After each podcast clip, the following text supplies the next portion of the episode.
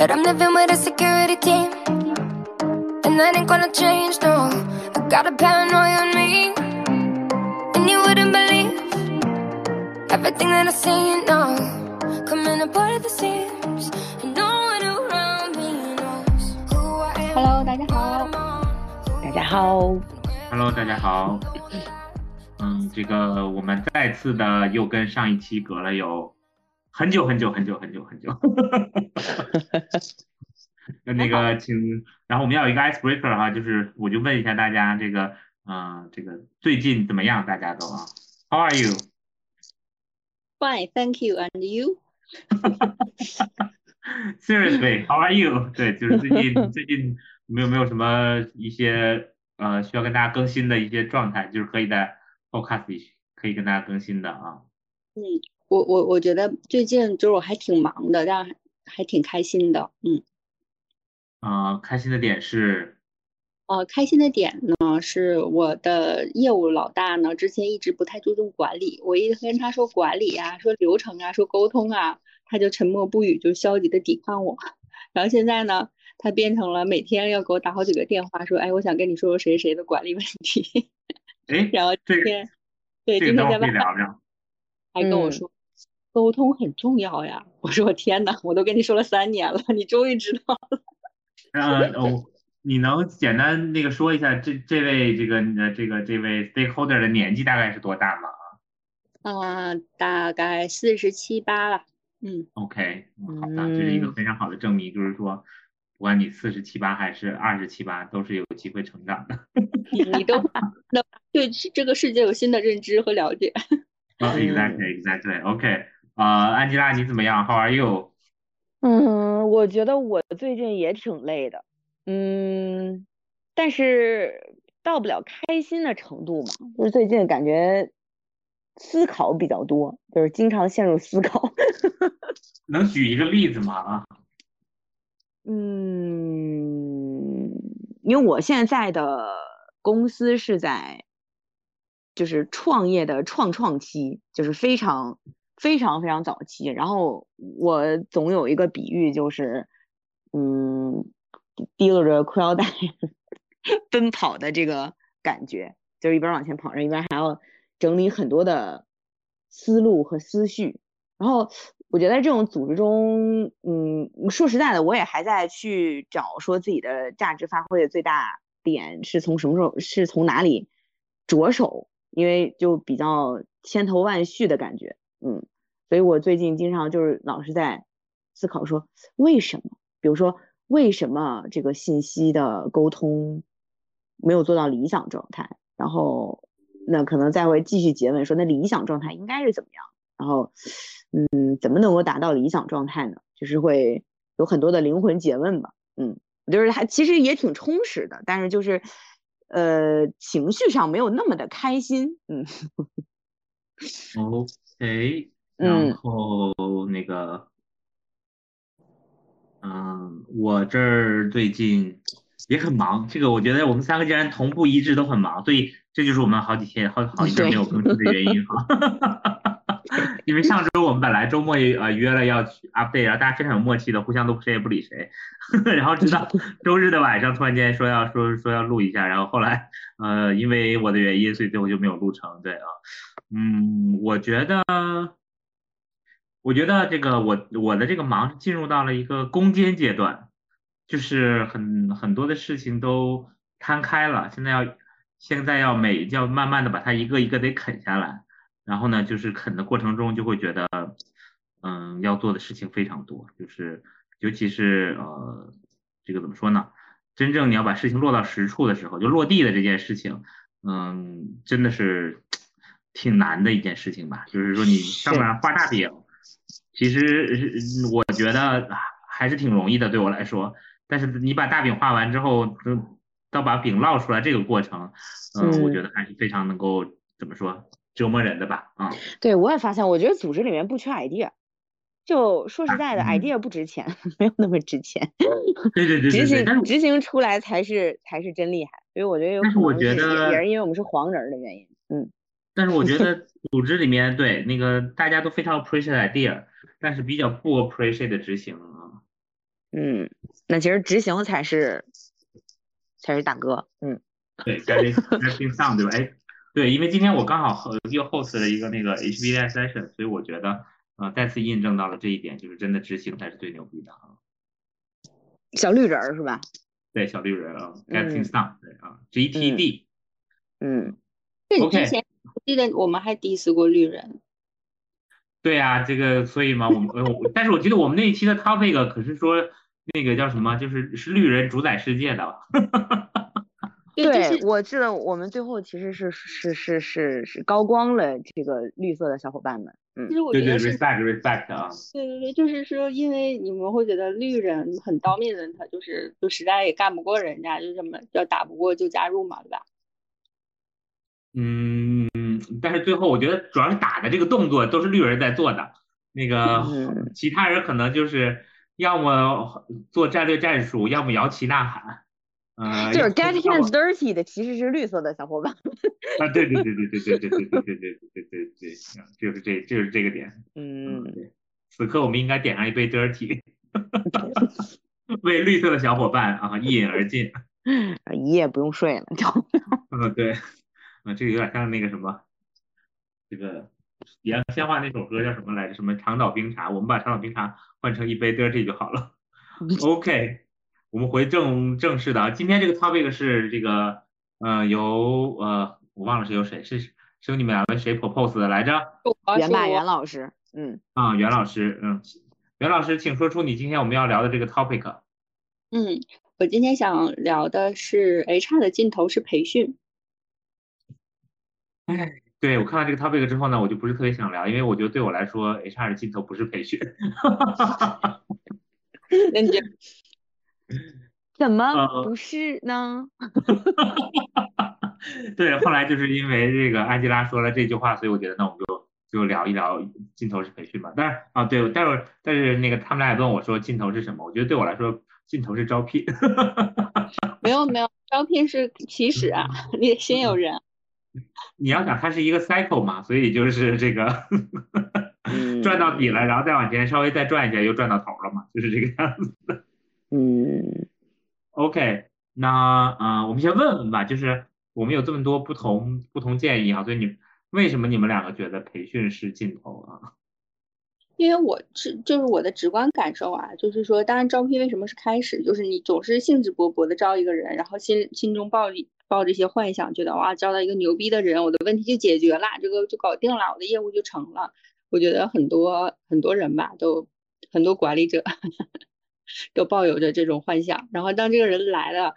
度过了一个月的蜜月期之后，就发现这个人这也不行，那也不行，然后呢，就开始给这个就得就得上培训了，对吧？就是，呃，就是通过培训想改造这个人，改把他改造成心自己心里的那那一个人，然后可能改造来改造去呢，如果如果改造的成功的话，可能这个人就慢慢的就更 qualify 了。但如果是说改造改造的效果没有那么尽如人意呢，那这个时候其实就开始启动了第二套改造计划，就是改造管理者自身心态了，就你接纳他吧。就是变成了领导力的，就就转到转到领导力的培训了。所以说呢，其实，嗯，所以我觉得无论是说管理者自身，还是说你想去，对吧，提升下属，其实说白了，HR 的最终就都是做培训。嗯嗯，OK，好的，这是元爸说的。嗯，安吉拉呢？嗯，元爸说的时候，我内心就是我你们看不见我，但其实我一直在点头。嗯嗯，就是这样的，就是尤其我现在这个感觉就是，呃。很大程度上，我感觉我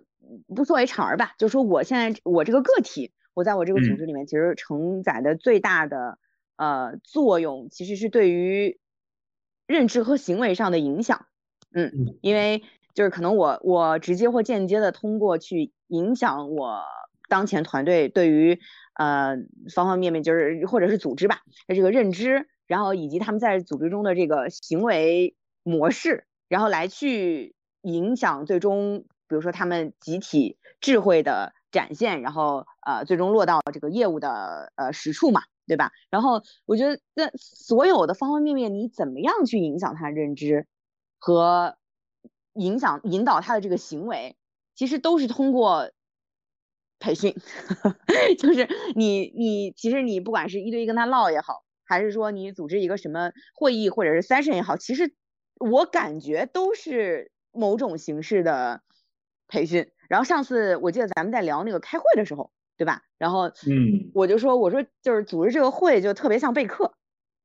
就是你当前这个环节，然后你希望对方或者是就是这个参与方，然后他呃。是什么样的形式？然后 engage 被 engage 在这个环节，就真的很像备课。所以我我现在觉得，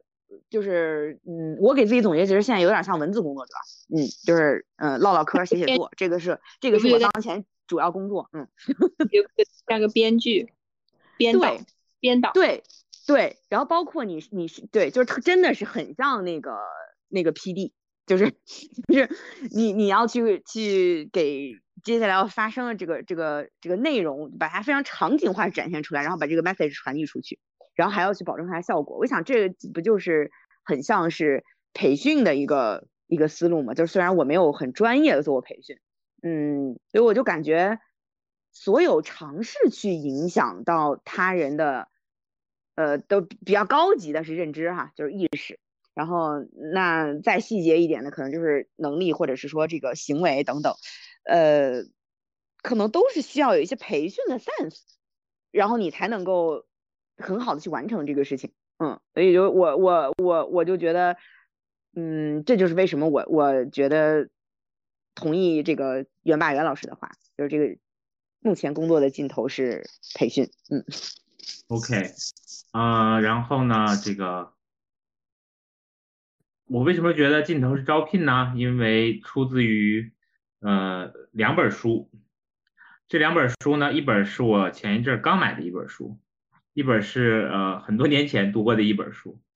我刚买的一本书呢，我买这本书的原因其实就是因为这本书这个插图画的非常的漂亮。然后这本书的名字呢，呃，就是呃叫什么呢？叫做 Twenty Questions L&D Should Ask Before Training，啊啊，Before Talking About Training，就是在这个。你在聊要做培训之前要问的二十个问题，然后呢，这本书长得非常的美丽，就是就是这个有非常多的这个插画，插图很好看。当然，在它的最开始的这一页里头，他就说，Training is rarely the solution to a problem。我等一下会截屏发在我们的群里，你知道吧？这个我就是嗯。有一次，我就真的是想把这个东西，我把这个，我把这本书 share 给了我的我自己在在的那个团队和我的老板，还有我的 peer，还有我的我的 team members 都 share 给大家了。尤其是这一页，因为我特别想用这一页劝大家，那个就欧阳娜娜的那个图醒一醒吧，就是说这个 training 的其实不是 training 能够解决的问题非常非常的有限。然后我还想起来，就是最近我们在 review 一些我们做的这个 program 的时候，然后呢。我都在给呃我的 team member 一个 comments，我说你做的这个东西太 L&D 了，我说你太 confident，然后这个就是 training 能够做到的这个这个内容 achieve 到这个目标，我说你都是 achieve 不到的，我说这个不要把自己想的那么的那个呃怎么说呢，那个牛逼，我说这是做 L&D 的人经常犯的错误，就是你要非常的觉得自己呃能力是有限的。然后另外一本书呢，就是那本特别著名的。特别 cliche 的那个书，就是 Google 的那个人写的 Work Rules。嗯，啊，对，那本书里，我我我记得你好像都有看过。然后那本书里就是非常浓墨重彩的说明了，就是说整个一个 HR 的这个重点在招聘的这个角度。这个就跟我们重点高中一样嘛？为什么重点高中最后会成为重点高中呢？难道是因为他的老师很好吗？不一定。那难道是因为它的这个风水很好吗？当然也不一定。那是因为什么很好呢？就是因为它的生源很好，所以它就成为了重点高中。那好的大学也是这个样子的。所以由此得出推论，就是嗯，从做，嗯，我觉得不光不光培训吧，就做 learning 啊，做 development 的这个人的眼里，我我的感觉哈，就是这个宇宙的尽头还是招聘。就是如果你招对了人。呃，那就是我们我们这个部门就不存在了。然后呢，那你就可以一直永续的用下去。当然，这个是一个 ideal 的想法哈，它可能会 move out 新的 role，可能需要有一些其他的 support。哎，这是我的想法。OK，嗯你们两个怎么看？嗯，其实我我我觉得在这里边，我刚才就注意到一个信息点，就是说，比如说，就是 Google 这个人写的书，但我我是真心觉得，就是也是一种目前也是一种现象吧，就凡是这种比较牛逼的公司吧，就是会出来说这个那个的。但是，嗯，对 对，就是本质本质上，我认为就是这些东西并不科学，因为它只是一个个案，就并没有普适性。比如说，就不在阿里的 HR 又说啥啥了，华为的 HR 又咋咋地了，完 Google 的又咋咋地，就是说，就就是今天中午我还跟一个经理讨论，然后说什么人家亚马逊说不做 PPT 了，然后呢问问，然后有很多公司说啊，那我们也不做 PPT，但你说有的公司的实际情况是大家还不会做 PPT 呢，就他连话都说不清，你说你连个 PPT 也不做，你这个沟通怎么可能有效率呢？所以我觉得有的时候这种盲目的对标其实是。怎么说？我觉得现代人对自己特别大的一个误解，就你老去对标什么，Google 是就是就 Google 那人是说了，就是那时候 Google 已经很牛逼了，就是对吧？人家可以万里挑一，一万个里面挑一个，我就挑到那个最好最牛逼的人，我觉得没没毛病。我只要招的好了，我后期可能就是不用再怎么培训，因为我我相信真正精英人才他自己学习能力很强，你也不用给他培训啊，搞给他搞氛围什么的。但是呢，就是，但问题是我们是 Google 吗？我们百分之九十九点九的企业或 HR 都不是，就是，然后可能介入你着眼于一个案例或者一个什么呢，你就忽视了这个世界的真实 真实性。OK，这是袁爸说的那个，刚才安吉拉那个你在笑，为什么你要笑？你在笑什么？我刚刚在哪个点笑了？哦，就是说成功的公司说这个那个的是吧？In the very beginning 的地方你笑了啊？没有，应该就是在说这儿的时候，嗯，就是说成功的公司会说这个。嗯，我自己其实一直认为是鸡生蛋还是蛋生鸡的事儿。嗯，就是比如说你回到最远、最最早期，对吧？比如成功的公司，他们在最初期，然后，呃，你要问他做对了什么事情，嗯，那我觉得就是说招对人，嗯，肯定不是唯一答案。嗯，因为这个东西其实也很玄学，就是在最初的时候，呃，我我这个自诩还是在一些比较优秀的公司做过招聘啊，然后 我觉得他其实，嗯，并不是说有一套 most likely to succeed 的一个一个绝对公式，就是说我只要。非常精准的表达呀，对，就是说我只要做了什么什么，我就一定什么什么什么，呃，其实并没有那么绝对，我自己的感觉，嗯，然后，嗯，对对。对，所以就是你反过头来，当然我我我会认为它有一定的贡献，嗯，这个是肯定的，因为它它形成了一个非常高效的一个呃协作机制嘛，因为大家其实是比较类似的，那你其实协同起来它是很容易的。很很很那个的，嗯，但是其实关键的节点，你要说说白了，这个这个这个公司能不能行？呃，我觉得回到那个刚刚讲的说那句话是这个呃，training is rarely the solution。那我想说就是 HR is never the solution，对吧？我们永我们什么时候成为了一个公司成功的这个主角了？不会的，对吧？就是我我我认为 HR 的策略的呃。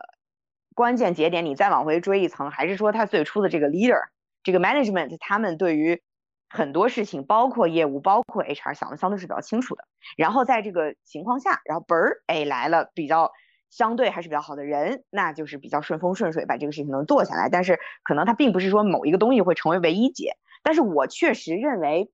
招人是很关键的一步，嗯，因为它是相当于是一整个 people 的这个。这个我们说一个一个大的组织系统里面，然后你把所有的 people 的相关的东西看成一坨的话，那这个入口它就很重要嘛，对吧？你进来一些什么什么这个 虾兵蟹将的，然后取决于你你能后面打一个什么仗嘛，嗯。但是嗯，我反正我为什么会聊到说他这个尽头到底是啥？就会觉得说做做做做到最后。我我一个做招聘的，我到最后我觉得我还是 培训的东西做的比较多，因为我也一直在告诉教别人说，就招聘到底是怎么回事嘛，嗯，就是其实你们不觉得就是我们作为 partner，就是说和和业务合作的 partner，不管是是是做的 HR 哪个 function，就这个 partner 这个事儿，就是你作为这个 consultant 这个事儿本身就对 training 的这个要求很高嘛？就是你想成为一个好的 consultant，对吧？或者说你想成为一个好的 business 的 partner，你都要有比较强的这个类似，就是说我们说 training 的，或者是你要去 educate 你的客户的这个技巧。所以我觉得这个有点像怎么说，就是这个工我理解啊，就是 HR 工作尽头，就是的是招聘的这个呃不是是 training 的这个这个培训的这个 sense，嗯，我觉得就就就可能在我这儿是这么形成的，嗯。OK，我我我觉得可能说 training 就有点说小了，我觉得可能可以大胆的说一下 training 说小了，嗯，education 有点过大，但是我我我觉得我同意。我为什么要问你俩呢？就是我觉得就是大家对于 training 这个事情理解其实挺挺窄的吧，就是说或者大家理解非常不一样，就是你怎么去看这个 training 这件事情，就是因为这也是我自己在。不断的工作中有有一个理解，我发现，因为从 HR 的团队里面，对于 training 这个事情的理解都有非常不一样的这个，就是这个这个差距大到就会让你觉得 surprise 的这个状态。所以，比如说现在我我去做一个项目的时候，我都尽量避免用 training 这个词，我都用 learning 这个词。对呀，就 training 是很同意，同意同意，嗯嗯嗯嗯嗯，被 train 了。对，然后我觉得这个可能是 HR。在 enable 的一些东西是 learning，但是我觉得 training 这个 border for 整个公司来说，就像你俩说的这种，就是其实不光 HR 在做 training，比如说业务他们自己内部也有 training，那这个可能又真的就是 training 了。然后可能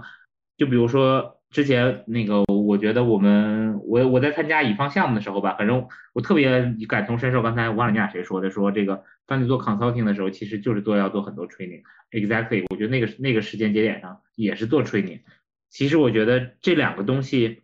是不一样的，一个是 long term 来说，它可能更多就是 learning，但对于 short term 来说，啊，它可能就是一个 training，这个是我的理解啊，我不知道你俩怎么看啊？嗯，我觉得 training 是。Education 的一个环节吧，就是说你想去，你想去，真的是说影响一个人，咱们咱不说说教育一个人吧，就影响一个人，或者说帮助一个人做提升。其实 training 只是最后你交付的那个环节，就是它既不是开始，又不是结束，就是它就是交付的那个环节。你开始你可能先要了解它，对吧？就是调研呐、survey 呀、谈话呀，对吧？就甚至说什么从战略出发呀，就对齐啊这些，我觉得这些是开始。那结结结尾是 learning，就是他到底学到了多少，就是知识知识的这个吸取率。那实际上 training 就是中间的那一个环节。我觉得之所以大家这么老说 training 呢，是因为之前这这这些呃词啊或者话都是培训师自己说的嘛，他就肯定着眼于我我这个环节我做的好不好，所以他就会强调是我 train 别人。但其实他既不是头又不是尾，所以他只是中间的中间的一块儿，嗯。嗯，我跟你说，这个还我还真的是研究过，因为我专门做过一门这个 instructional design 的课，然后那个课的开头就是去 differentiate 这个这几个词，就是呃 training、learning、education，然后等等这些内容。所以我觉得，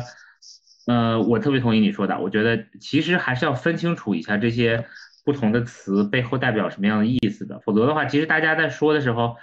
每个人的这个，我我不敢说观观点不一样吧，就是大家每个人就是听完这个词之后，每个人对这个事情的理解是有非常巨大的这个差异。我我现在特别深的一个感受就是叫呃，就是这个中文的博大精深呢，真是 真是博大精深。咱刚才说的是英文同学。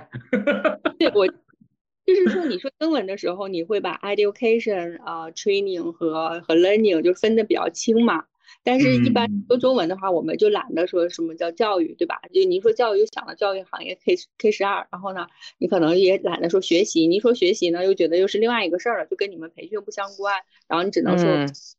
就感觉中文这个词儿吧，中文一个词儿能对应英文好多词儿，就英文好多词儿放我们这就捏成一个词儿，然后就会觉得。嗯，有的时候你觉得这个表述吧就很奇怪，就比如说我我给你讲一个有意思的事儿，最近就是有一个词儿特别火嘛，叫人效，你知道吗？人效。嗯嗯嗯。我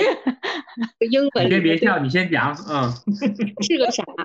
然后我想这个叫叫 workforce 呃 effectiveness 还是叫 workforce efficiency 对吧？就是这这这个在英文里都是不一样的。然后还有叫 labor，就是前面那个词你可以说成 labor，说成 workforce，说成 employee，对吧？还可以说成 human resource，human capital，这都可以。就就前面这个人，这个人我就能说出来七八种。然后这个效呢，又能说出来至少是说两三种吧，就是比如 effectiveness，efficiency，什么 ROI，对吧？然后呢，所以我就有点懵了，就是这个人效到底是个啥？后来我就查了很多资料，然后就是大概大概齐吧，就发现就对针针对这一个中文的意思，其实英文里边有好多词说的其实都是都可以往这里对，但又不是特别的，就是精准或者说一模一样，每个词都有自己的意思。所以我就觉得哇塞，这个真的就是很多 很多词被我们一说，就感觉就是一个。一个模模糊糊大概的概念就是这样，但实际上你真的细究起来，大家的出发点呐，或者是说想要研究的课题，完全是不是一个事儿。嗯嗯，这个我觉得就回到刚才你俩说的那一点了，就是怎么说呢？就是嗯，沟通的重要性，就是你怎么样能够非常清楚的把这个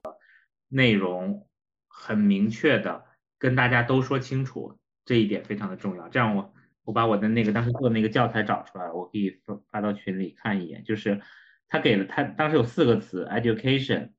instruction、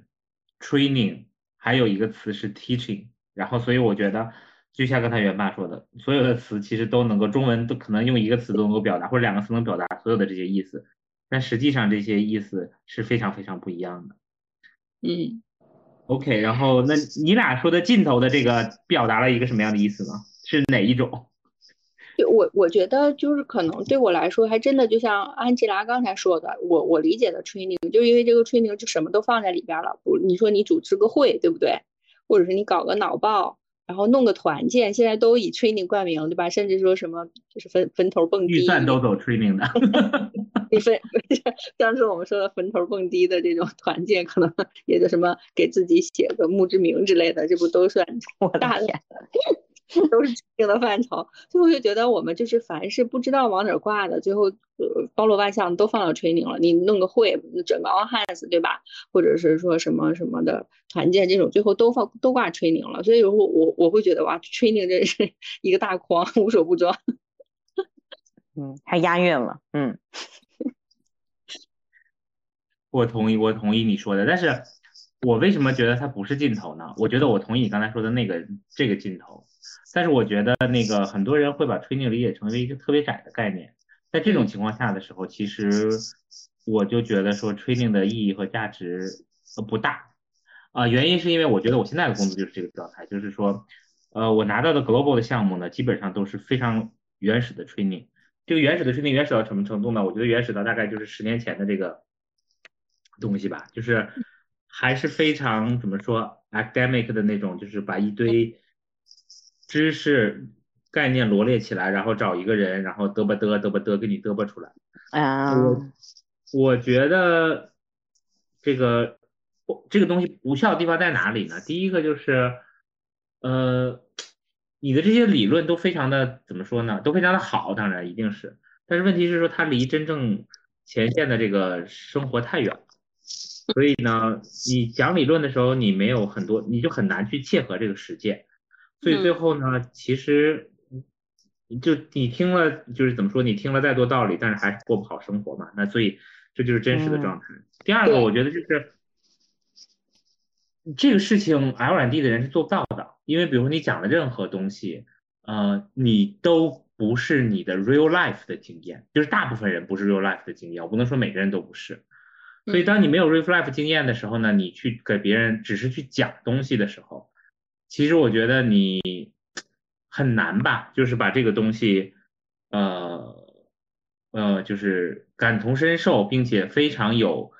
就是那个那个 powerful 的这个分享出来。所以这一点是我对于目前这种这种这种这种课程的一个非常非常大的这个不解的地方。当然，我有一个反思，就是说，但是我觉得好像这个老外同事还上的比较开心。所以我不知道说这是我自己的一个就是 cultural difference 还是说什么样的一个一个东西，我自己在也在 figure out。然后另外一个呢，我今天觉得我觉得 L&D 应该做的事情就是刚才你们两个说的这个事情了，就是说有机会去 facilitate，有机会去 influence，然后有机会去做这些 bridge，然后呢，这些东西我觉得才是说我们看到的尽头的这个部分，这是我的这个理解啊。其实我我同意你俩说的，只是我觉得说要通过这个 clarify 一下，到底我们把镜头放在哪里，就别跑错地方了啊。嗯嗯嗯，其实我我刚才想补充的，就是因为我现在不是也在讲分析的课嘛，然后其实就是关于 training 这块数据分析里边有一个特别重要的指标，就叫呃你的课程，就你现在提供的课程与你实际的战略需求之间的匹配度，这这个是很多公司都不会衡量的，更多的是说我每年能能给你花多少钱，上多少课，培训多少人。但是很多公司不会衡量，是说，对吧？你现在提供这个东西跟我们真实的战略的匹配度，或者说真实的需求，其实培训本身，或者说这个这个 L&D 本身，它也是个供需关系嘛，对吧？业务和员工需要什么，你提供什么，你的这个供需肯定越匹配，你的效率越高。但现在呢，我感觉是供就供自供就供的，就是我就自己供，我也不管你需什么。我就这些，我就这么攻。但好在，因为 R N D 是一个不用大家就是付出太多的，可能很多人就 enjoy 这个过程啊，对吧？就是都是 nice 要把它当成一个福利了。所以即使你攻的不好，就是我也不会太挑剔。所以这个就是我觉得本身是说，为什么很多很多这个培训的内容都已经 out of date 了，呃，就你们也还能 survive。说说实话，我就是就是感觉，因为我记得有一次特别有意思，之前在某一个公司。然后呢，也是一个互联网公司，也是前面打仗啊，急得不行了。然后我记得当时培训部门给上了一首啊，上了一批特特别好的 e-learning 电子课程。我一看什么什么课程，眼保健操、手指操、什么脊椎保健操，我想啊，这个是我们需要的东西吗？你数据分析的课程在哪里，对吧？就是那个什么数据敏感度、商业敏感度的课程在哪里？这这些都没有，完整了一大堆这个抄那抄的。然后当时我就想，哇塞，培训部门的同事。日日子很好混嘛，我跟你说 为什么会这个样子呢？这个其实是跟培训这个工作的性质和情况是相关。就是如果做成传统的培训，你就想这个东西出来之后，然后把它沉淀成为一个可用的培训用的东西，一定是等到这个东西已经成熟了之后，或者是至少有人梳理过之后才会出现的。那它的这个怎么说？时效性就很难真正很好的去保证，所以这个其实就是为什么我们看到说，为什么培训的这个东西被大家放成了一个这样的状态，所以这就是为什么我觉得有的时候我们应该反过来去做，不是用 training，而是用 learning 的东西来去呃 tackle 这种这样这样的一些问题，因为你永远在市场上买不到你现在最需要的东西，因为最需要的东西，如果尤其是像。像现在的这个这个这个情况哈，如果你是一个 leading 的或者是在做 innovation 的这个行业，那你想想，你就已经在最前面了，前面没有人可以去教你了，所以你能够去培训些什么呢？那这个时候其实知识方面的东西我觉得就很难了，那经验方面的东西可能也很难。那最后一部分就是要去梳理，就像刚才袁爸说的这个能够 transfer 的这些这些技能，那其实你要去找到这些能够 transfer 的技能。就是像就像你说的，是需要前期的一些非常清晰的规划和梳理的，这个时候才能够去把这个事情真正的做起来。而且这个 transferable 怎么去 transfer，其实也需要一些，嗯，我觉得方法和手段吧。但实际上，我觉得这是一个挺浮躁的社会，所以大家其实不会这么去想。大家对，嗯，对，都想去看 Google 什么阿里那个 这些成功的。然后直接学习或直接获获取一手经验。对 对对对对对对，所以我觉得最后就会就会成为这样的一个样子。所以我觉得这个你们两个说尽头的时候呢，我就觉得说这个回到我们回到我人生最信条的那一句话，就是我不配。所以我这个 training 它也是不配的，因为我觉得就是呃这个这个 gap 真的是非常非常的大，而且我觉得。我不知道安吉拉怎么怎么想，或者或者元爸怎么想，就是我觉得，尤其是在国内做培训的整个的这个氛围和环境和成熟度，跟相对比较先进的这个经验来来看的时候，这个差距是非常非常非常大的，就是可能是几十年的这个差距。从我的理解里面哈，嗯嗯，我觉得其实我刚刚一直在想，就是呃。嗯，就其实最好的状态是说，这个组织里面一直是有 learning 在发生，嗯，学习就是对，就是说，学习性文化，哎，是一直是有对，一直是有 learning 在发生。然后其实最好的状态是说，哎，不管是呃，就是 HR 啊或者怎么样，就是呃，所有的可能跟人相关的、有人相关职责的人，可能都要去保证说，哎。这个组织一直是有 learning 在发生，然后可能主导的会是 LND 的这个团队，然后来或者是加上吧，这可能整个 HR 团队来去烘托啊，营造这种 learning 的文化，然后同时去打造 learning 的机制，然后这个是是最好的。然后我在想说，哎，为什么大家通常还是会转向 training 的这个这个这条路呢？就是可能就是回到可能上上上期还是什么时候，就我们聊到。就是 training 有没有发生是很容易判断的，它是一个很显性的东西，就是 training 一定发生了，对吧？我今天多少人多少什么场次，然后什么内容，这个 training 就是肯定发生了。但是 learning 有没有发生是不知道的，嗯，所以从我们作为人的本性来讲，这是一个。不显性的呃工作，你就很难在这个盈利型组织里面去 打造你的 credit，对吧？你说，哎，我我做这个事情，然后我怎么来去证明这个团队里面 learning 发生了呢？又是一个长线的事情，所以这个可能之前咱们在长长期、短期的那个时候聊过。然后第二个就是，其实 learning 本身它是一个非常呃怎么说？我觉得这么说可能不是很。不算专业吧，就这个毕竟不在我的专业认知范围内，但它其实是非常是学生 center 的一个概念，对吧？learn learning 嘛，它是以这个来来学习的人为对，以 learner 为主导去发的一个词。但是 training 的话，其实是一个以对吧？以这个呃。trainer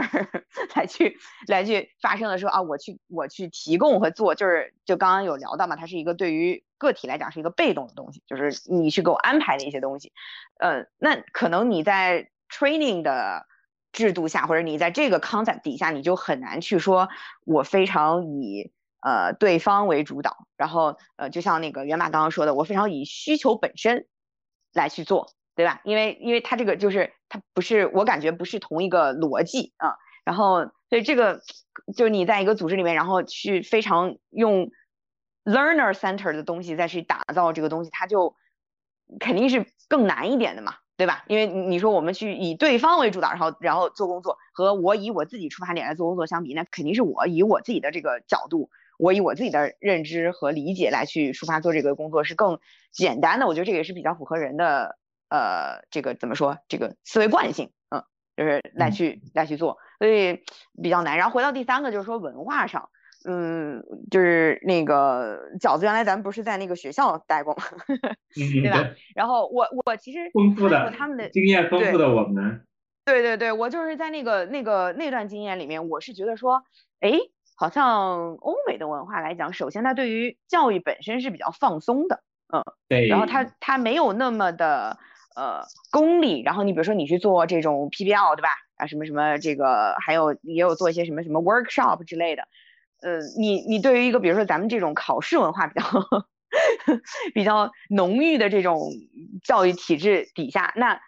你你这个东西就像我说的，你是不是给我一个 most likely to to succeed 的一个公式？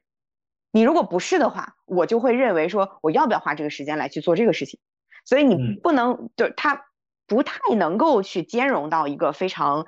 开放啊，非常灵活，然后非常激发参与者个体的这种思考，然后怎么怎么的这这种东西就会很难，嗯，就天然的大家就会想说，你这个给我什么知识，知识点在哪里？我参加了你这个东西，我能对吧？非常显性，哎，非常显，对对，够不干？你这就是干货，不对，安拉的这个，嗯。没事，你先说。对对对，我就我就是我就是想说，所以就是从可能本身这两个路径它本身的逻辑来讲，然后再到你在一个盈利的组织里面，就是企业里面，呃，这个从事这个的人，对吧？包括这个部门，他也要去展现自己的成绩嘛。所以就是他他的这个显性和非显性这个特征，然后再结合到我们就是东西方 可能存在的这种对于教育学习的。这个根深蒂固的一些一些一些认知吧，嗯，所以我我我我我会搞的就是说，可能像刚刚那个饺子说，就这个这个事情就比较难做，嗯嗯。对我刚才就想补充薇拉的那个、那个、那个说法，就是说，就大家有的时候就会很功利，就是甚至上个课也会问，哎，我能学到什么呢？或者是说我学这个东西是不是马上就有用呢？因为我今天今天还刚好收到这样一个问题，就是那个我不是讲课嘛，讲那个 HR 的数据的课程，然后呢，那个助教就问我说，哎，有一个小公司的 HR 问就就问问这个问题，说我学这门课程会有什么收益呢？我公司这么小，又没有什么数，又没有什么数据。那我我干嘛要学这个课程呢？然后我说这个你如果是有兴趣的话，你就可以学一下。你公司小不代表公司永远小，然后你现在没有数据也不代表永远没有数据，对吧？你学了这个以后，因为它它从数据收集开始到数据分析，最后呈现结果，它不光是说我就在这等着等着别人喂数据给我，其实它也涉及到你怎么设计这个数数据收集的这个这这套逻辑。所以说你要有兴趣的你就学，你要实在没有兴趣，觉得我现在就是今天本今年。比如说今天或本本年度我就用不上，那那你也可以不学。就是如果是你说你你必须问我说你你现在就得告诉我我学完了就能有什么收获，或者我学完了我以前不能干啥，我马上就能干啥。就是这个太直接的这种收益呢，其实确实是说不，并不是说培训这件事情本身能给你的，除非是说你已经想好了，我今天就学个什么，是就就缺个什么什么技巧，比如我就这个表不会做，那我觉得大部分的这种这种问题就解决问题的这个临时的解决方案，其实哔哩哔哩上都能都能找到。对，就到处都是。我我 echo 一下你俩哈，我觉得你俩说的特别对，就是刚才那个安吉拉说的时候，我这样 echo 他，就是。呃，我今年就是因为我去年来的时候，整个组组织在变化嘛，所以就是去年其实我是没做我的那个年度绩效的任何东西的，就是过就过了一年，然后呢，我就觉得说呃还蛮开心的啊，然后今年呢，就是因为整个这个 team 的这个 reorg 做完了，然后呢，呃，就变成了说需要去做一个这个一些一些 KPI 的东西。然后呢，我当我第一次看到这个 KPI 的时候，我其实当时非常的失望，就是我就我就非常直观的跟呃我现在的老板就说，我说你的这个东西，我说大概是十几年前的时候的培训才会去 measure 这些东西，我说现在还要 measure 这个东西，我觉得让我觉得非常失望。然后呃后来我要开始按照他的那 K KPI 做自己的 g o 的时候，我真的是发现我完全做不出来，就是。呃，因为 KPI 的东西衡量的其实都是非常短期的东西，或者说至少是相对偏短期的东西吧。但是呃，如果你用 KPI 去衡量这件事情的时候，其实就像刚才安吉拉说的，就是在这种盈利性的组织里面，你是很难把这个事情做到一个做到一个比较比较 ideal 的状态的吧。所以你可能就要去为了能够实现这些 sacrifice 一些东西。所以，呃，其实我觉得这个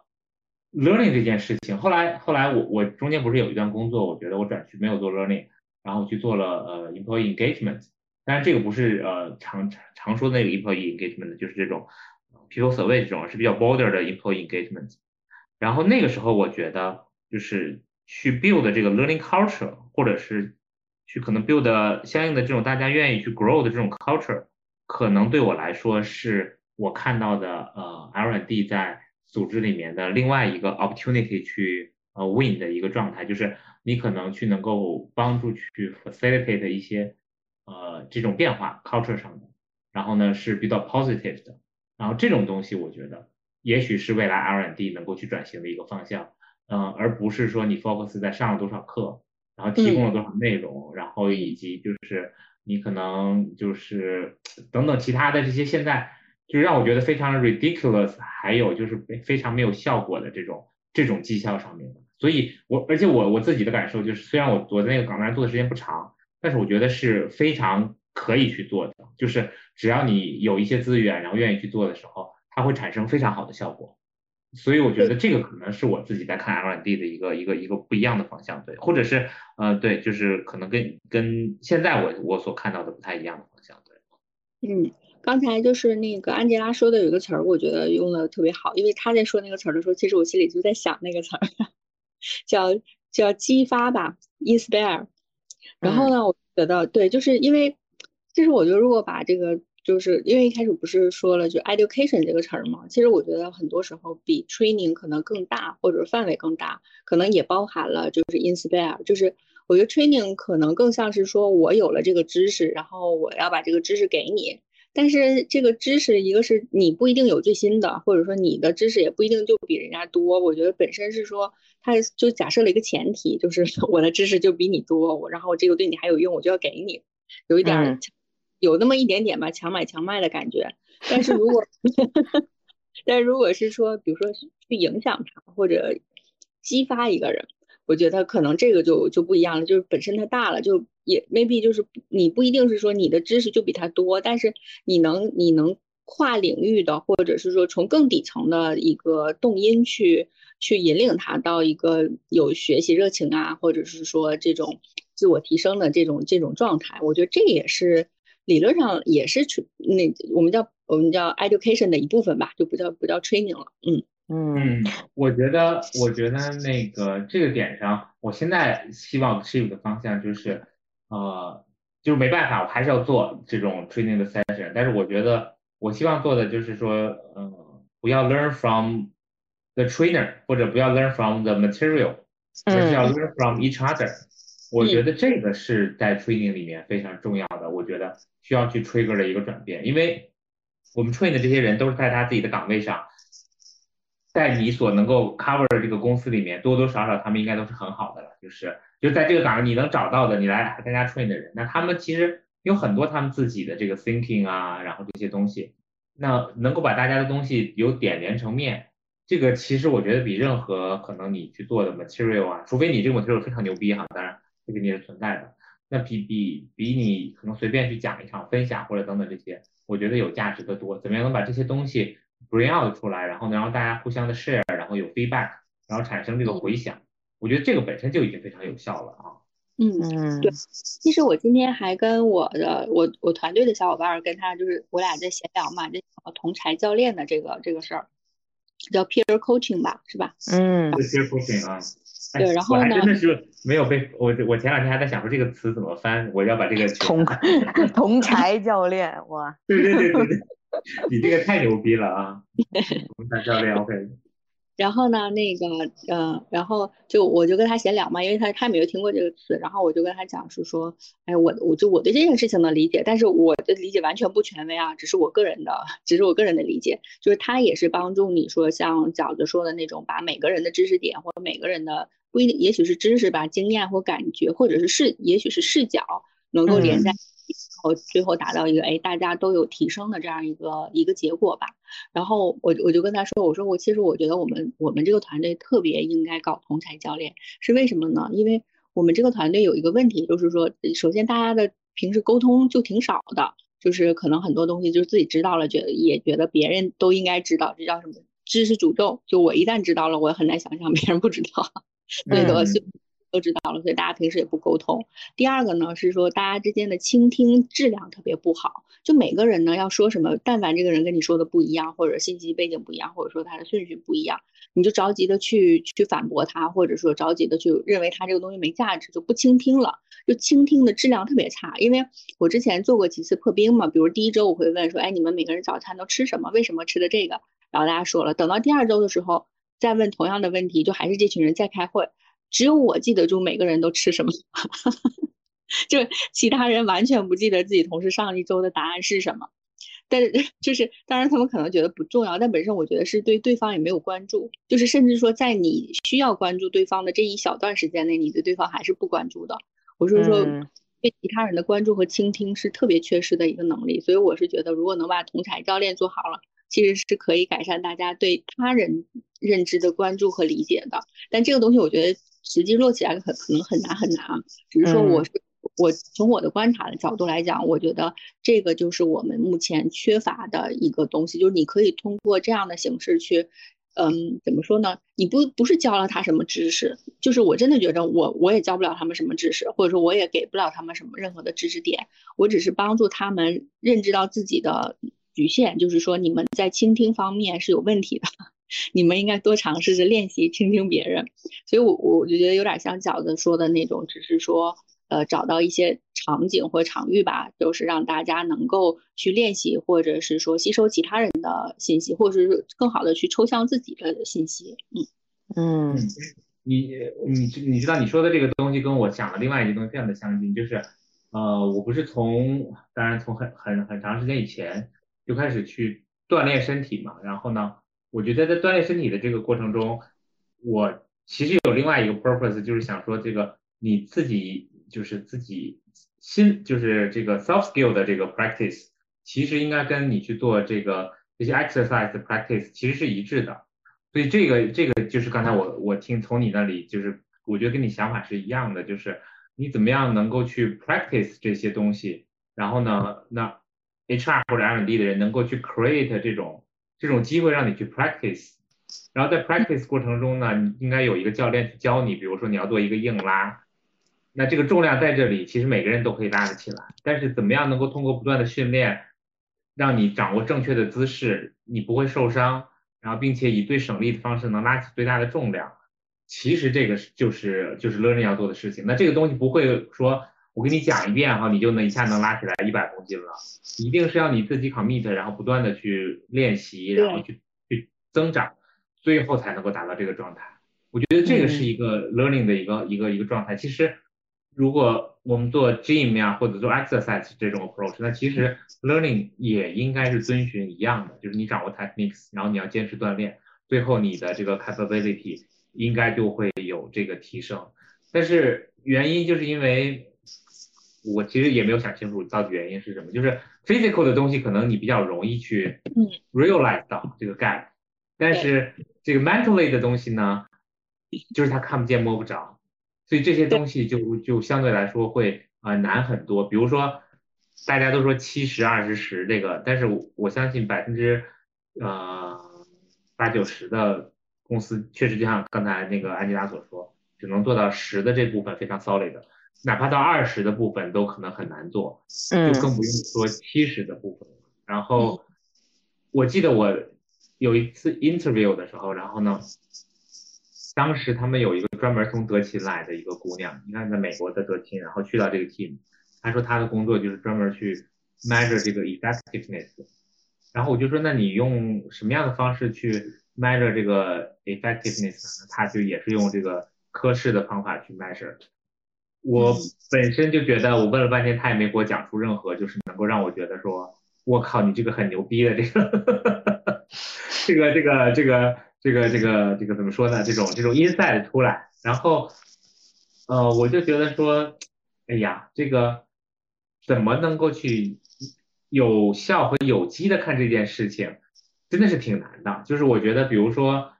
嗯，这一点我觉得可能跟 BP 的工作还挺像的，就是说你去把你的这个工作化成真正是 positive 的东西，然后出来，然后最后能够真正呈现出来。这个 either 是需要时间的 commitment，either 是需要环境的 commitment，然后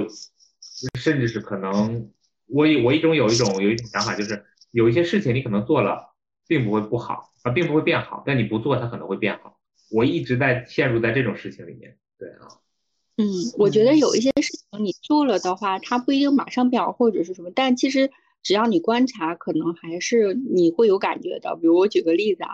就是就是，比如说啊，那个我我之前可能跟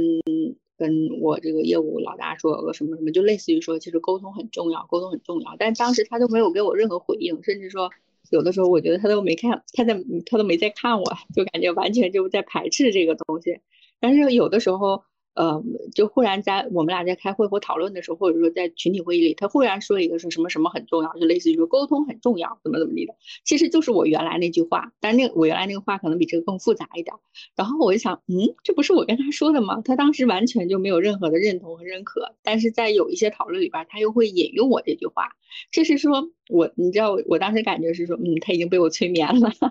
洗脑了，成功了，brain wash，对，就是。他没有意识到他已经被我洗脑成功了，所以我是觉得这个还挺有意思。但是你说一定要怎么怎么 measurable，我觉得你说要量化也也有可能。但是你如果本身量化这件事情，你是要额外的 effort 和 time 去做这件事情的。就是你你愿不愿意为了拿到一个比较明确的量化指标而不停的去给大家做测评、做访谈，对不对？就是你你说你去衡量这件事情是绝对可能的，只是我们在考虑这件事情的性价比。你要花多长时间去做这个访谈、做这些测评、做这些反馈和 survey，然后拿到这个数据，然后。然后你认为是有效无效的，然后再帮助你的下一步。我是觉得这件事情是可就是可以落地的，只是说很多时候是我们不去做，或者说放弃做了，是因为你觉得有一些东西性价比没有那么高，所以你就就就放弃了。对，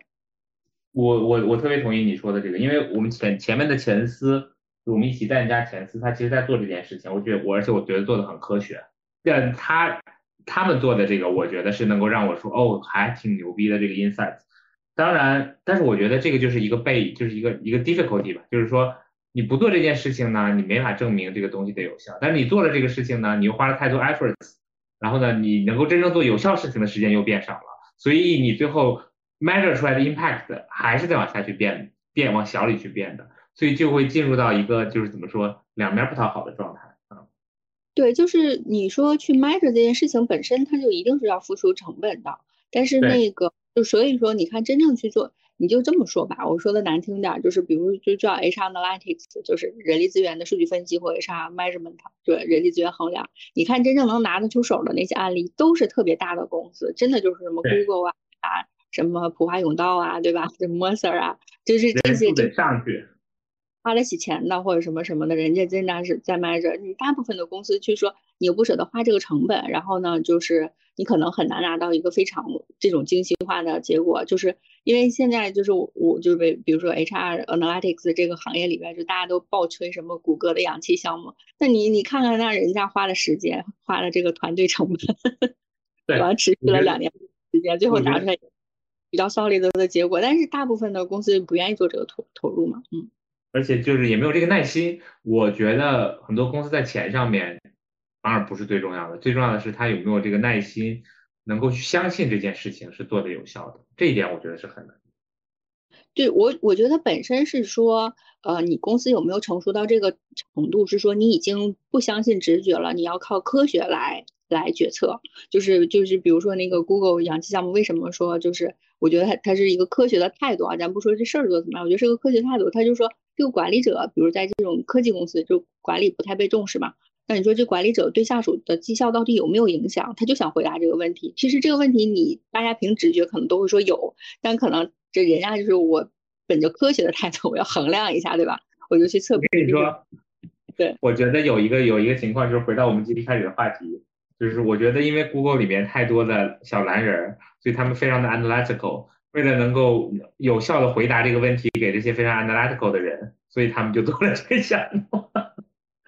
对对，所以说就是说，你去本着科学的态度，你去 measure 它，然后你最后拿达到了拿到了一个答案，这是本身我觉得跟公司文化呀、公司底蕴，包括呃公司的经济实力，我觉得都是相关的，对吧？但如果是说本身公司并就是更倾向于直觉判断，说啊我。肯定是有啊，行业都说有啊，HR 也说有，那就是有了，就不用不用花三年半的时间，在整个团队花那么多时间去做访谈。嗯嗯嗯嗯，我但是我觉得这个也是这些公司 leading 的一个原因，因为其他的公司都在拿着他们做完的结果在套在自己的事情上说事儿，但是就回到你要我们刚一开始说的，就是这个东西不一定真的能套到你身上就是合适的，所以有的时候。这就是一个很难去抉择的东西吧啊。对，这个就是我觉得，就是说社会科学和人文科学比较 tricky 的地方，就因为管理学也许属于社社科 社科类这个这个学科嘛，就是你自然科学对吧？只要你还原当时的情境，这个材料、这个配比、这个温度，你总是做实验，都能还原出来的。但你社科类的这些东西或者管理类的东西，你的变量太多了，你根本就还原不出来当时那个情境，你的经济环境对吧？你当时的政策、人文文化这些东西你是还原不出来的。所以为什么我我是会。我是感觉就是说，你不能用自然科学类的东西去去理解社科类的，就是就是像说啊，谁谁谁当时做了个什么实验，把这几个溶液套在一起，就倒在一起，就产生了个啥。然后我们也学，你看人家谷歌怎么怎么样，华为怎么怎么样，我们也这么着，我也能也能产生出来的相应的东西。这就是在以自然科学的科学方式去理解社科类科这个学科，我觉得就是不科学。嗯，我我觉得我特别赞同你这一点，但是因为可能我们。我不知道在我们这里哈，但是我觉得就是可能我们在我们这个市场上，就是自然科学的这个东西就是被过度的放大，然后人文科学的东西呢反而被，因为它比较难以产生经济效益嘛，所以就就被大家忽视了，所以最后就会产生这样一个这样的一个状态，所以就是我们有了一身骨架，但是缺少了这个 soul。嗯，怎么说呢？我觉得其实就我我我我我感觉可能很多人没太分清楚这这两个这两类学科的差别，所以说呃，所以说很多时候就会觉得是说嗯，就是他那么做了，我这么做大概率也能成功，就会有这样的一种误解吧。嗯，哎，是啊，就这个样子。啊，我们半天没有听到安吉拉，安吉拉你怎么说？你要说什么？你没有，因为我刚刚一直在想，就是，嗯，假如说我们就是把这个呃 learning 也好，或者是说是呃，就先用这个比较通俗的培训来去讲的话，嗯，就就像刚刚那个你们就是这个原爸，尤其是原爸说的嘛，就是说会想要用自然科学的角度去，呃。分析和理解这个事情，我想的不只是培训，就是其实 HR 好像大家也老是想用自然科学的方式去给 HR 这个领域各个方面全部都套上数据的壳嘛，对吧？然后嗯，或者是套上这个逻辑的壳，然后我们我们可能这么多年一直在努力培养的，也是在一整个这个。嗯，各个的职能领域里面，然后去找到它的呃这个逻辑，比如说像嗯招聘对吧？我们怎么去结构化面试啊？然后我们怎么去给这个人的呃能力模型进行拆解啊？对吧？我们怎么怎么样？就是总是 想要去以自然科学的方式去呃理解、分析和消化 HR 这件事情。然后我其实前两天还和呃，也就是我们一个同事聊天嘛，然后他就说到这个团队啊，现在这个某某同事，然后现在的这个呃整体的一个状态，然后非常不在状态啊，然后有点摆烂呀或什么之类的。然后我们在聊到这个事情，然后我就在想，好像我们总是想要去解决能不能和该不该，就是说想要通过比如说呃。对话啊，然后去告诉你说啊，你应该怎么怎么样啊，啊，你其实应该怎么怎么样啊，就是说去给他解决该不该的问题，或者是给他塞各种知识啊，给他弄培训去解决他所谓能不能的问题，但是从来没有想过他想不想和要不要。嗯，就是我我我我觉得其实好多成年人的世界里面，该不该、能不能，好像不是那么难以去解决和回答的问题，绝大多数都是卡在了要不要和想不想。就是我们所说的那个激发，就每个人就是内心的这个内核的原动力，他到底为什么要做这个事情？就是就是他到底对吧？就是他支撑他去做一些事情的这个动因到底是什么呢？就如果没有解决这个问题，可能你给他更多的培训，你给他再多的所谓的管理，你都没有办法去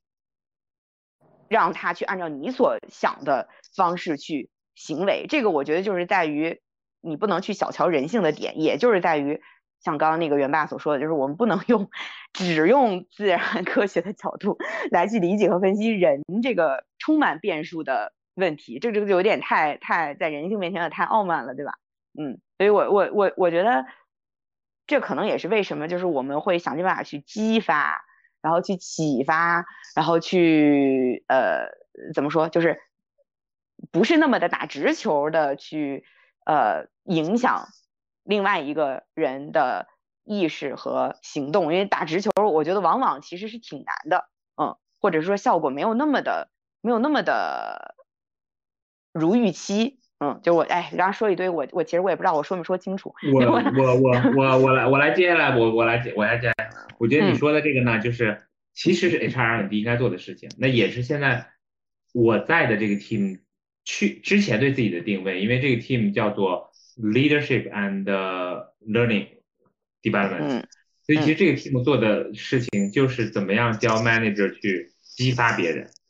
所以这个东西其实涵盖到底就是 leadership，他就不断的去告诉你说你要认知自己，然后你要认知自己之后，你再要认知别人，然后你要了解人性之间的这些东西。然后比如说，我们整个有一个这样的 journey，就是我前两天跟大家说的 journey，从头到尾每一个 topic 都是在讲激发的事情。比如说第一个是呃有同理心，第二个是能够有 inspirational，然后还有高情商，还有什么呀？我想想啊，还有 adaptability，呃，然后最后一个是 be innovative。我觉得这个东西。呃，是在我的在我的想想法里，是 R&D 应该做的事情，然后也是应该能够，就这些东西其实是能够被 transferable 的 capabilities。你在任何一个行业，我有我有一个问题啊，就是比如说你刚才提到高情商，就有的人就天生的低情商，你们会有应对的政策？我觉得我我觉得这个东西并不是说你一定要去把这个情商就是能够把大家能够教到很高的这个状态，这是不可能的。但是我觉得那个，嗯，这个 session 里面讲的重点是 self awareness，这一点呢其实是非常重要的。就是我觉得虽然叫这个 topic，但是实际上去 trigger 这个东西的不是说我们要在这个时间点上一下子说，因为人不是积木，就是我给你搭了这个东西，你就啪就 work 起来了。嗯，人还回到人性的这个角度，我觉得 trigger 还是需要从人性的角度去来 enable 这些东西，就像情商的这个东西。呃，你的情商是不高的，但是我们看看说，通过这样的的筛选，让你看到，也知道你的情商不高。对，就是这一点，你知道你情商不高，然后你看到别人就是情商比你低的人是什么样子，就是给他一把尺，就是说，原来我在中间，我觉得我是宇宙的中心，但是现在你知道了宇宙的另的的低点和高点，你大概知道说自己在什么样的一个位置，你定位准了，那其实你也就知道自己怎么往上往哪头爬了，那这个爬不爬的问题。呃，就是这个样子的。其实我觉得这个应该是要做的一些事情。我我我忽然觉得，就是想想象到了一个场景，就是你不是情商低吗？我找一个比你更低的来折磨你，然后你就知道 有多难受了。我一个说自己的言行。对，我觉得两个，一个就是你跟情商更低的人去相处的时候，或者各看到这些情况的时候，你知道说情商更低的人什么样子，你会唾弃，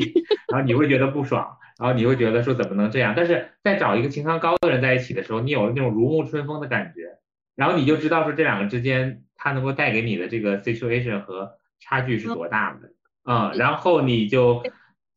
最近我就有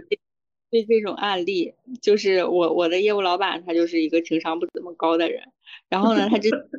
撅个嘴，然后不高兴，他的外号叫不高兴，他也知道我给他起的外号叫不高。然后一直到有一个比他年纪更大、更顽固的大哥也加入了我们这个这个团队。哇塞，这个大哥的情商真的是 点 我们公司的地板，我公司的地板。对，给我是直属汇报关系。当然，那个更低的下属是是下属。然后呢，哇塞，这老板天天被折磨的要死要活的。然后就是完，每次开会就又又又干不过情商高，这是谁真的是谁情商低谁牛逼啊？就是当然啦，就是这样。然后他就一直处于下风。他之前是因为他是地板嘛，所以他他之前横行，现在终于有个地板。然后呢，完他就每次他这层地板被击穿了，哇塞！对，然后就每次就长叹一声说：“哎，我从你身上看到了自己的影子。”诶，啊，对，这个就是这个就是我说到的这个就是我们应该要做的一些事情，就是能够 transfer 的东西。他至少有 reflection 了，有了 reflection。就像刚才安吉拉说的，他就有一些行动力了。那这个行动力，我觉得两个可能是更摆烂吧。他说：“我靠，他能够到地板，那我我就到下水道，然后也是一个方向。maybe 下水道就是能够解决业务问题的一个一个方向了，或者是说，嗯，那我可能变得稍微好一点。那就看整个我们希望 facilitate 的一个什么样的一个一个过程或者一个 journey 了。哦，是啊，那我就有点好奇了，你们有没有发现你们的地板？我觉得，我觉得，我觉得这个，呃，怎么说呢？就是说，你在每一次在做这些 session 的过程中，你都会发现，呃，在这个场场合里面的地板，我觉得不能说是地板的存在吧，就是我觉得这个不公平，因为我觉得最后大家都会有一些 reflection 的，呃，而是可能就是这个这个差距。这个差距是存在的，这个，但是问题是，我觉得人是一个多面性的东西。比如说你在这方面你是地板，但是你到了另外一方面，你可能就是天花板了。所以，你，你别说。对 对，所以我就觉得说这个这个东西就是一个一个很复杂的东西，就是你不可能就是就回到这个，就是也你也不能这么去 measure 这件事情，就是说我们只能说告诉你说，嗯，我给你看看啊，现在我们今天把大家都都扒了皮儿，看看大家什么样子，然后呢，等到这个结束之后再合上。那具体你是地板是天花板，你往怎么方向走，那这个就是全部都是你自己的这个 alter 啊，这个自己的想法吧，对啊。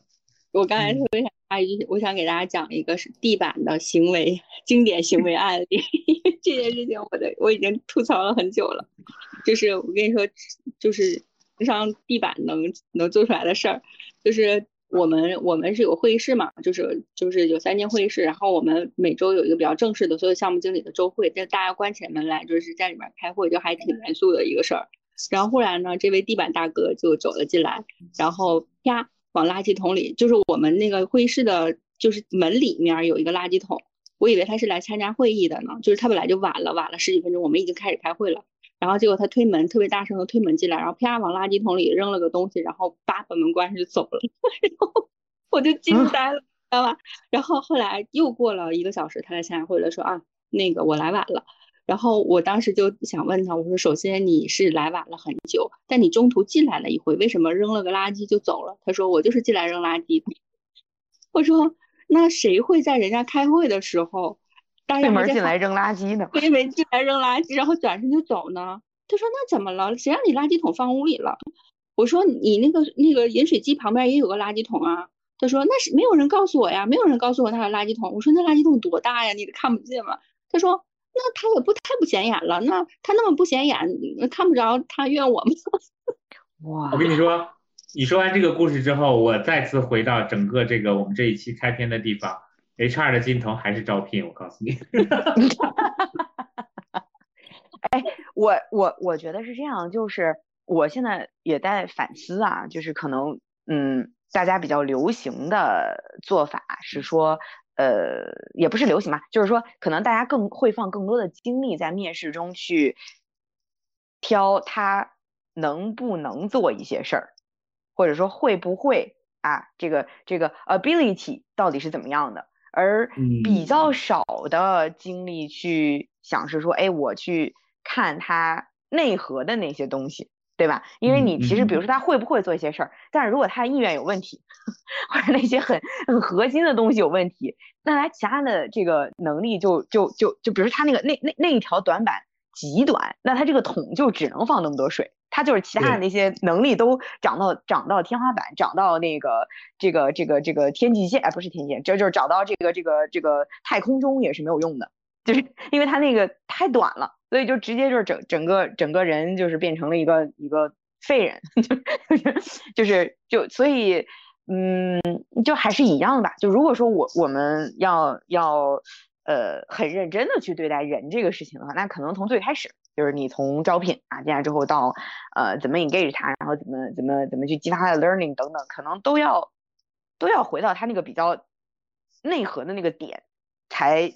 比较合理，就是说一脉相承去去做这个事情。但如果比如说最早期就看的比较比较表层，就是我只看那些啊经验型人才是吧？啊这个资源型人才，就是拿来就用啊拿来就有用的，这个短期就可以起效果的这个角度来去招的人的话，那他后面你也就也就这样了，嗯，你没有办法再去从其他的更深层次的角度去影响到这些人，嗯。所以反正我觉得刚才你爸说那个还挺挺搞笑的。我跟你讲，我前我前几天就是面临这些地板型的人，我真的我就总结出一句话，我就说一个人啊，他这个无知到了极点，无知到了某种程度，他就是无耻，就是就是他表现出来的其实就是无耻。你比如说像这个人，对吧？他我不是说他那个脑袋里面没有知识，而是说就是他这个这个。这个人情之上无知到了这种程度，他就表现出来是一种无耻的状态，就是那谁让你这个垃圾桶放在屋里了，对吧？那谁让你那个水龙头又又那么不明显之类的，就是他真的就是让你很咬牙切齿的一个，就是你你能把他怎样？嗯，所以前一阵子不是特别对特别流行一句话嘛，就是说，如果对吧，你和一个人交谈甚欢啊，如沐春风，那一定是他的高情商在向下兼容你。嗯，这句话对我是，我觉得我非常赞同。我看到的时候也是，也是这个样子，就是这个这个就是要给大家看看高情商的一个非常重要的这个原因。baby 是 baby 者是 baby。卑鄙是卑鄙者的通行证，高尚是高尚者的墓志铭嘛？对，就是 就是 谁谁有道德谁死，对吧？谁无耻谁谁牛掰。这就是怎么说劣币驱逐良币嘛？就是就是这样的一个这样的一个状态，你没办法的。那天我还看到一个特别有意思的理论，是说那个大部分的经理管理者其实他的能力都很差，是为什么呢？是因为他但凡他做一点实操，或者是说考验真功夫的。呃，这个工作呢，就会发现他不胜任。然后团队里呢，又通常如果不是那种很很狼性的文化的话，那就会给他找一个其他的差事去做一做。然后慢慢的挪来挪去，挪来挪去，就把他挪到了管理者的位置上。那什么？我觉得这个其实是好事儿哎，但是不知道他做管理者怎么样啊。就是我，我觉得咱们聊过好多期了，我就觉得说，这个人还是有所擅长的。有的人擅长做管理，有的人擅长干活。所以还是要把人放在一个合适的位置，因为我们我今儿今儿跟我们的大家聊的时候，就会出现这个情况啊。我觉得刚才说的是两件事儿，就是这个人最后做上管理者，并不是说他的能力强或者他 qualify 就是这个情情商或管理能力强，而只是单纯的他就是手上的活儿太差了。但是这个组织里又不开人，就是会导致挪来挪去、挪来挪去的，就就变成什么老白兔的管理者了。对，嗯。但是本来就是说，一个一个团队里面的这个 leader 也不是他的专专业业务最强的那个，就是这个也是一个迷思嘛，对吧？就是不是说这个 top sales 就能成为一个好的销售经理，嗯，他他还是不一样。top sales 拿去做销售经理，你等于是一件这个怎么说呢？这个杀敌五百，然后自损一千的这个事情，就是明明人家能够给你带来更多的这个价值和效益的，对，可能双方都不开心。嗯，反正就是销售经理不一定是 top，怎么说？销售经理当然销售经理不是因为他绝对是那个 top sales，当然也不是说 top sales 就绝对不能当销售经理，但是这个逻辑不是不是说你你你在这一班里你考一百分你就是班主任。嗯，对，不是这种逻辑，嗯，对，刚才那个逻辑是什么？就是说你每次都考就是五十分，每次都考五十分，实在是不是一个 qualified 的学生，算了，让你当教导主任吧。啊，对对对对对，有点有点这种有点这种感觉，嗯，那就是说白了，这个管管理职能设置的和预期的就很很搞笑嘛，很地板嘛，嗯，对，这就是 大的实嘛。OK，我咱们时间差不多了。那个，我们因为我们每每个月一共有三小时的 quota 嘛，我们已经聊了一个半小时了，所以呃，每个人都都有机会最后说一些。所以你们两个有没有什么要说的？最后这个镜头，所以我觉得我们没有讨论太多镜头的问题，而是讨论了很多其他在镜头前前后后的问题啊。所以你俩没有什么要补充一下在镜头方面啊？我觉得就是用安吉拉那个词吧，就是激发 inspire。其实是说，可能真的是说，HR 的尽头是如何激发别人，但是但这个地方可能跟那个就是领导力啊什么，其实是有重叠的。但我觉得本质上是说，无论是 HR 还是说 leadership，其实本质上就都是激发别人嘛。嗯。OK，呃，安吉拉呢？嗯，我觉得就是人性的。就是还是要客观看待吧，嗯，就是不要做着做着把把人性这件事情给忘了，就是不要过高的预期人性，也不要也不要过低的去预估它，就还是不管是做什么职能的工作，就是 HR 的什么职能工作，首先先 不要不要忘记这对象都还是人组成的，嗯。OK，然后，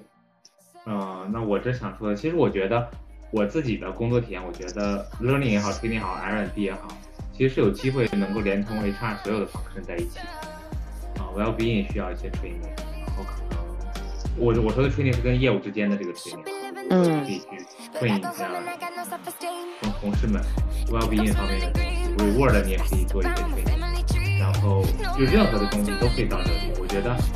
R&D 自己就应该做一些 transformation 吧，就是说跳出这个可能大家既定的你是一个老师的角色，我觉得更多是变成一个这个 facilitator 的角色来做事情。我觉得还是比较好，就是与其变成镜头，不如变成一个管道，这样的话可能才能够有机会，通则不痛，痛则不通，所以呢可以，你是老中医吧？所以可以更好的就是，嗯，你这个管道，大家送到世界的尽头，一样，送你离开，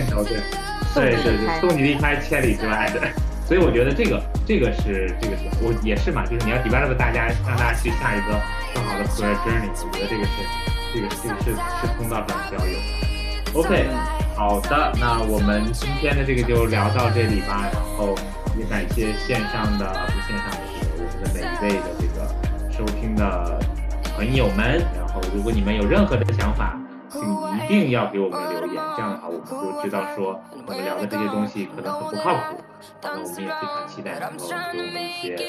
建议、批评，我们都非常欢迎的，对不对？欢迎大家来 inspire 我们。